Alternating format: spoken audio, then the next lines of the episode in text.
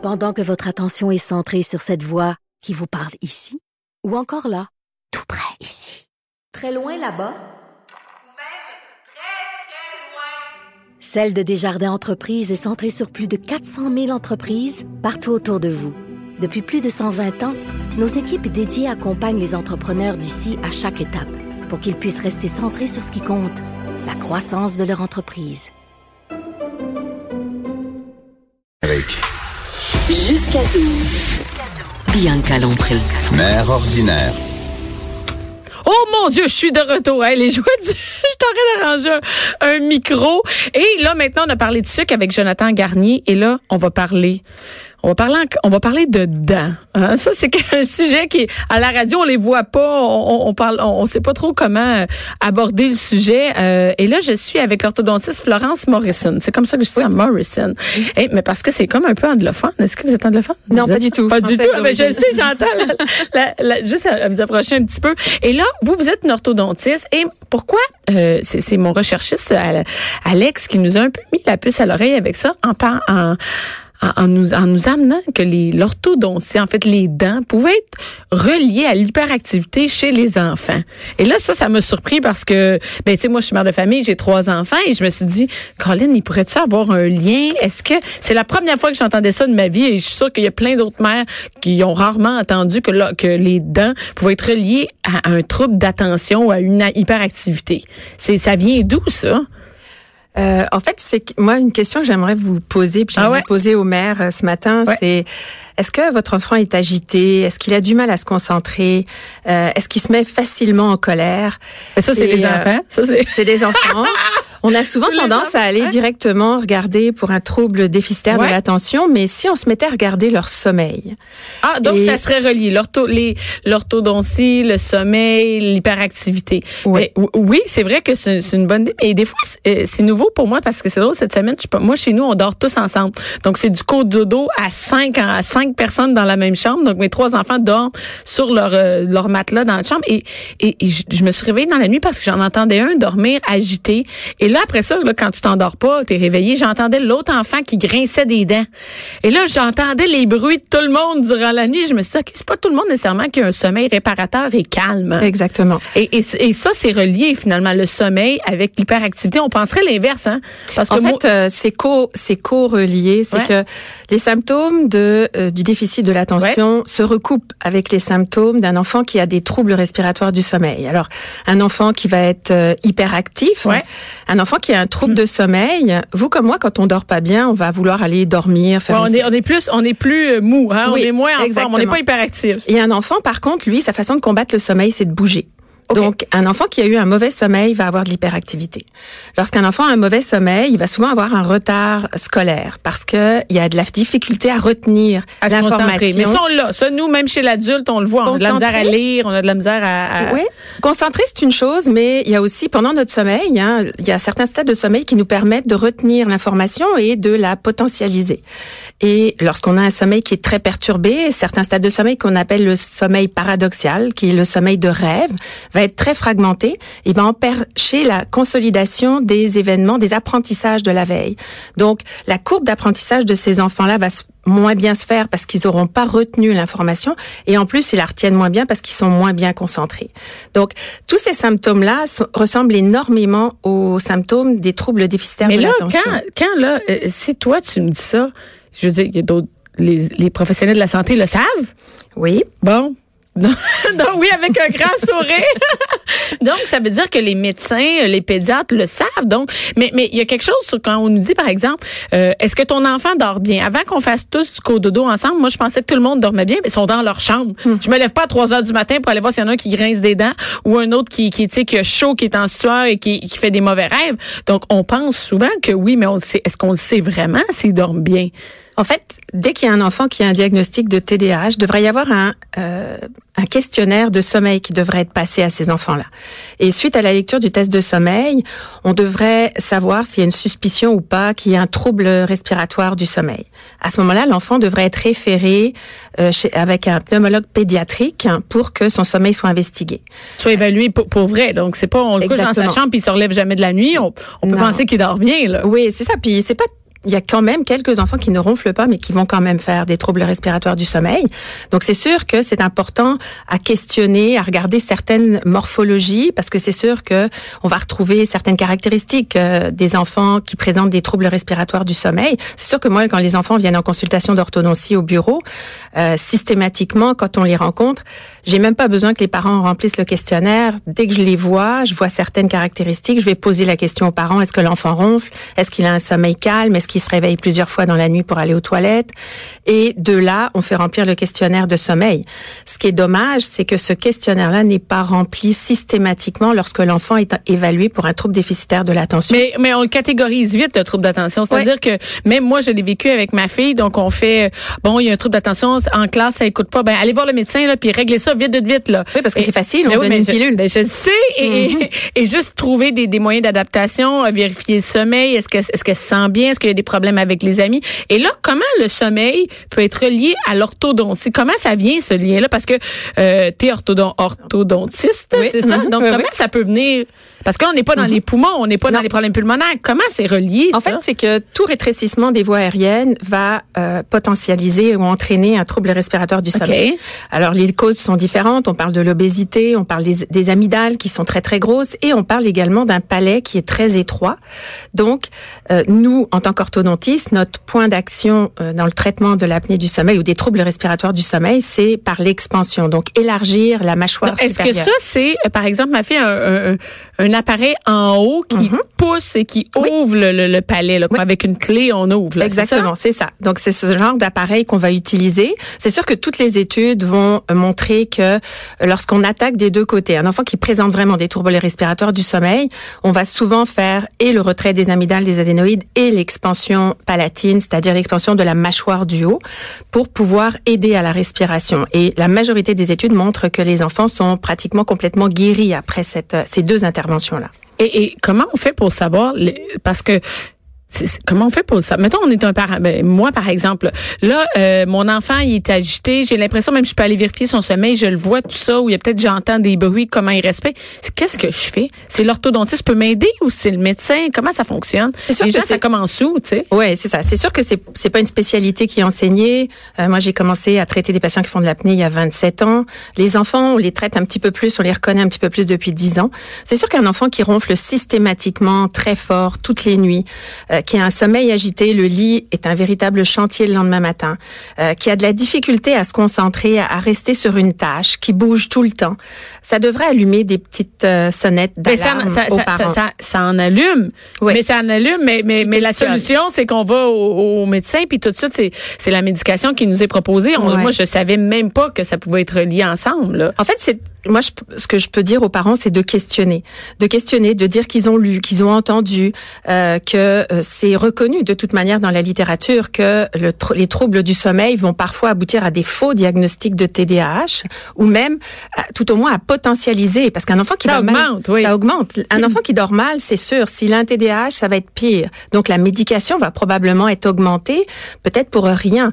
Il y a des, une très belle étude qui avait été faite qui montre que dans un groupe d'enfants hyperactifs, on avait euh, mis une technique de, de, prise en charge de ces enfants-là, et dans l'autre groupe, on avait ajouté à cette technique de prise en charge des enfants hyperactifs une euh, une rééducation du sommeil, c'est-à-dire euh, une routine de sommeil, une quantité de sommeil suffisante.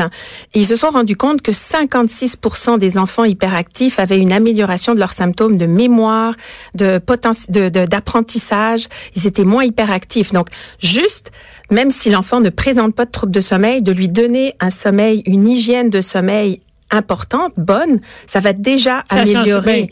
Même Et- chez nous, ça change. Même, même, pour comme l'adulte, adulte, hein, si on hein. dort Oui, bien, on est vraiment, euh, ça va vraiment mieux le Tout à lendemain. fait. Oui, oui, oui. Et, là, euh, donc, est-ce que l'orthodontiste, on pourrait aller chez un orthodontiste et lui en parler de ça? Est-ce qu'en général, c'est juste toi euh, qui est spécialisé là-dedans ou les autres, ils- ils- ça allume des cloches et ils font, oh oui, euh, Non, c'est sûr que moi, je, je suis spécialisée là-dedans. J'ai fait un, un deuxième doctorat pour ça. un deuxième parce qu'un, c'est... Ouais, c'est pas suffisant.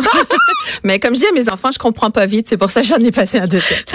Et euh, donc c'est sûr que on donne des formations aux, aux orthodontistes. Alors ils sont quand même formés. Souvent, j'ai des confrères qui vont m'appeler, qui vont me demander un petit peu où je réfère mes patients. Donc c'est sûr que on est probablement très éveillés à ça. J'en ai parlé parfois à des pédiatres.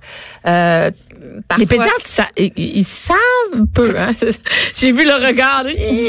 Peut-être pas. Donc, euh, mais je, suis allée au congrès de, de déficit- des troubles déficitaires de l'attention l'année dernière à Québec. et Ouais. il y avait quand même beaucoup de pédiatres qui étaient là. Donc, c'est, c'est quelque chose, un petit peu une conscience qu'on a. Même pour l'adulte aujourd'hui, on sait que le sommeil est hyper important, euh, va entraîner tout un tas de problèmes de société. Et pour l'enfant, on commence à s'en rendre compte que c'est important.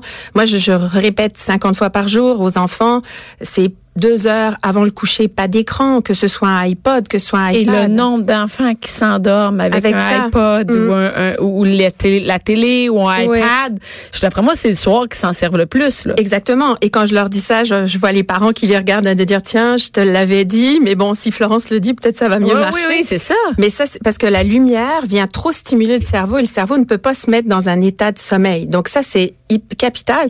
Et parfois, les enfants, les ados me disent, ouais, mais c'est pas grave, je baisse la lumière sur mon cellulaire. Non, non, c'est, c'est pas de cellulaire ou pas de iPod, pas de iPad euh, avant deux heures avant de se coucher, qui est pas de télé dans la chambre, qui est pas le cellulaire sur la table de nuit non plus, parce que ça vient, même s'ils s'en rendent pas Ah, ben non, mais c'est là. Ben C'est pareil pour les, adultes, c'est là. C'est Ça ça, vibre. Puis on le fragmente. regarde, c'est pas vrai. Il peut pas être sur la table de chevet. Puis ton enfant le regarde pas, c'est impossible.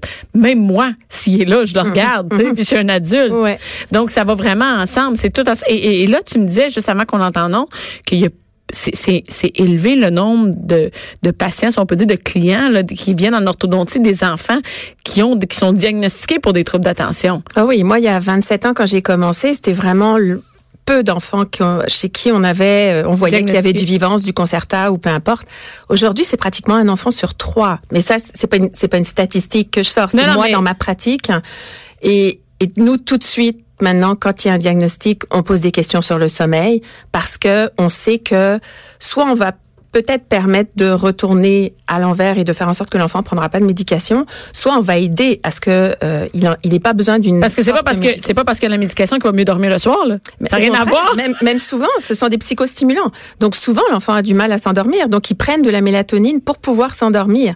Mais la mélatonine ne fera pas qu'ils ont un Pas sommeil. miracles, non. Non, c'est ça. Le sommeil va être fragmenté. Et on sait, il y a plusieurs études qui ont montré que les enfants qui sont médicamentés vont avoir un moins bon sommeil. Alors, c'est comme une roue qui tourne sans arrêt. On leur donne un moins bon sommeil parce qu'on leur donne un médicament pour être plus concentrés. Et je, je veux pas dire là non plus, je veux pas que on pense que les, les enfants n'ont pas besoin de ce médicament. Il y a des, des enfants qui Des ont cas, oui. vraiment Mais en fait, il faut, il faut en fait résoudre toutes les, ah, je sais pas, vérifier si toutes les autres causes sont, sont on dit ça, comment on dit ça, on Éliminées. On éliminer les Mhm. causes, oui, c'est ça, pour qu'on en vienne. Ok, là, là, c'est certain que c'est ça.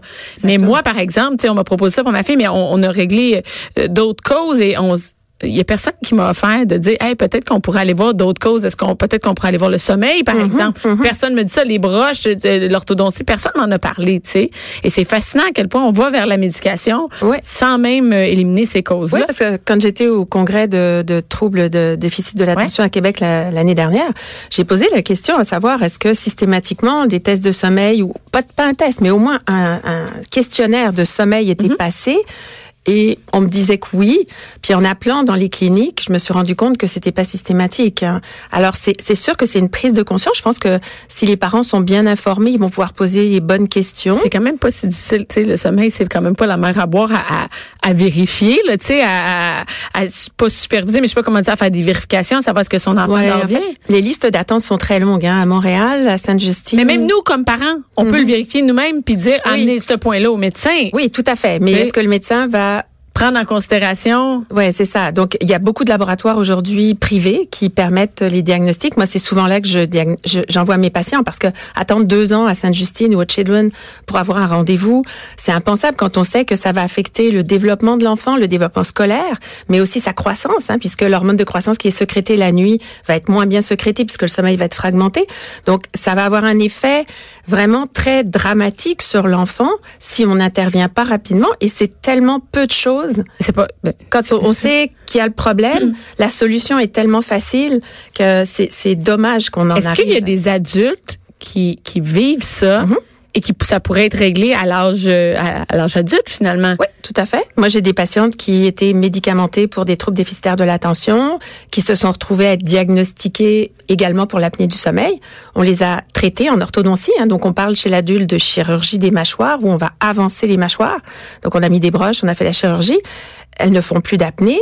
Elles ne prennent plus de médication pour le trouble déficitaire de l'attention parce qu'en en fait, c'était relié à leur apnée du sommeil. Est-ce que euh, les est-ce que comme adulte, on le sait qu'on dort mal? Est-ce que toujours un symptôme par exemple de d'apnée du sommeil où il pourrait ne pas avoir d'apnée et on dort mal, on respire mal puis on ne sait pas? Oui, mais en général, en général, la personne concernée est la dernière à le savoir. C'est Ah plus oui? souvent son entourage qui va lui le dire que le ronflement dérange ou que la personne arrête de respirer. C'est plus souvent la conjointe ou le conjoint qui s'inquiète et qui euh, qui a dit à la personne bon ben faut que tu ailles consulter. Mais il y a une présence d'apnée du sommeil. Oui. Et, et, et, et, toi, t'envoies des adultes qui règlent. Ça me, ça me fascine. De, moi, j'ai jamais entendu ça. J'ai trois enfants, donc le nombre de parents qui doivent avoir aucune idée que ça se peut, c'est quand même euh, fascinant quand on donne. Ouais. la médication. Tu sais, il y a un gros nombre de, de, de- d'enfants qui ont la Ouais. médication là. Un enfant sur cinq hein, qui a euh, qui a qui ronfle et qui a un TDAH fait de l'apnée du sommeil. C'est énorme. Et c'est pas. Est-ce que c'est nécessairement euh, relié à l'orthodontie? Est-ce que l'orthodontie peut peut euh, régler le problème à 100 Euh, L'orthodontie seule, c'est rare que ça puisse régler. Comme je disais tout à l'heure, c'est plus l'orthodontie combinaison, hein. oui, et l'ablation des amygdales, des adénoïdes. Et là, par exemple, là, il y, a y plein de mères qui nous écoutent, font Oh my God, je pense que je pense que moi, moi, ça- je veux savoir, je veux consulter. Où on peut trouver ces réponses-là? Si c'est pas nécessairement notre orthodontie à côté de chez nous, c'est par exemple ton bureau à toi, c'est où? Moi, mon bureau est à Saint-Hubert. Et là, euh, c'est sûr que bon, les, les patients viennent en consultation et par la suite, nous, on les réfère directement. On n'a pas besoin de passer par un médecin. Moi, je peux les référer directement en clinique de sommeil où l'enfant va être investigué. C'est sûr que si c'est, euh, j'ai l'impression que c'est pas tout à fait euh, des troubles respiratoires du sommeil ou tout au moins pas de l'apnée, on va, il va, ils vont être investigués par un pneumologue spécialisé en sommeil qui lui va déterminer quel type de trouble l'enfant a. donc, ça se peut d'aller directement chez l'orthodontie Oui. et de dire, bon, moi, je, je veux en avoir, au moins avoir une consultation pour être certaine. Et là, euh, où on peut vous rejoindre? Donc moi, je suis sur la rive sud, Florence Morisson, 450-656-5016, poste 2. Et Et est-ce que, est-ce que est-ce que t'es sur Facebook? site- Sur- Oui, on a un site Facebook, on a un site Internet et les patients peuvent poser des questions sans problème sur le Est-ce site que la, est-ce que la clinique s'appelle la, clinique Florence? Ah, Oui, Florence clinique. Florence Morisson. Ben, merci beaucoup, Florence. Euh, Tu, là, tu viens d'inquiéter plein de mères. Ou, Oui, ou de, ou- mais peut-être rassurer après, peut-être qu'elle ça- se questionne et Oui. c'est ça qui est important. C'est ça qui est important. Merci beaucoup, Florence. Merci, au revoir. Bianca Mère ordinaire.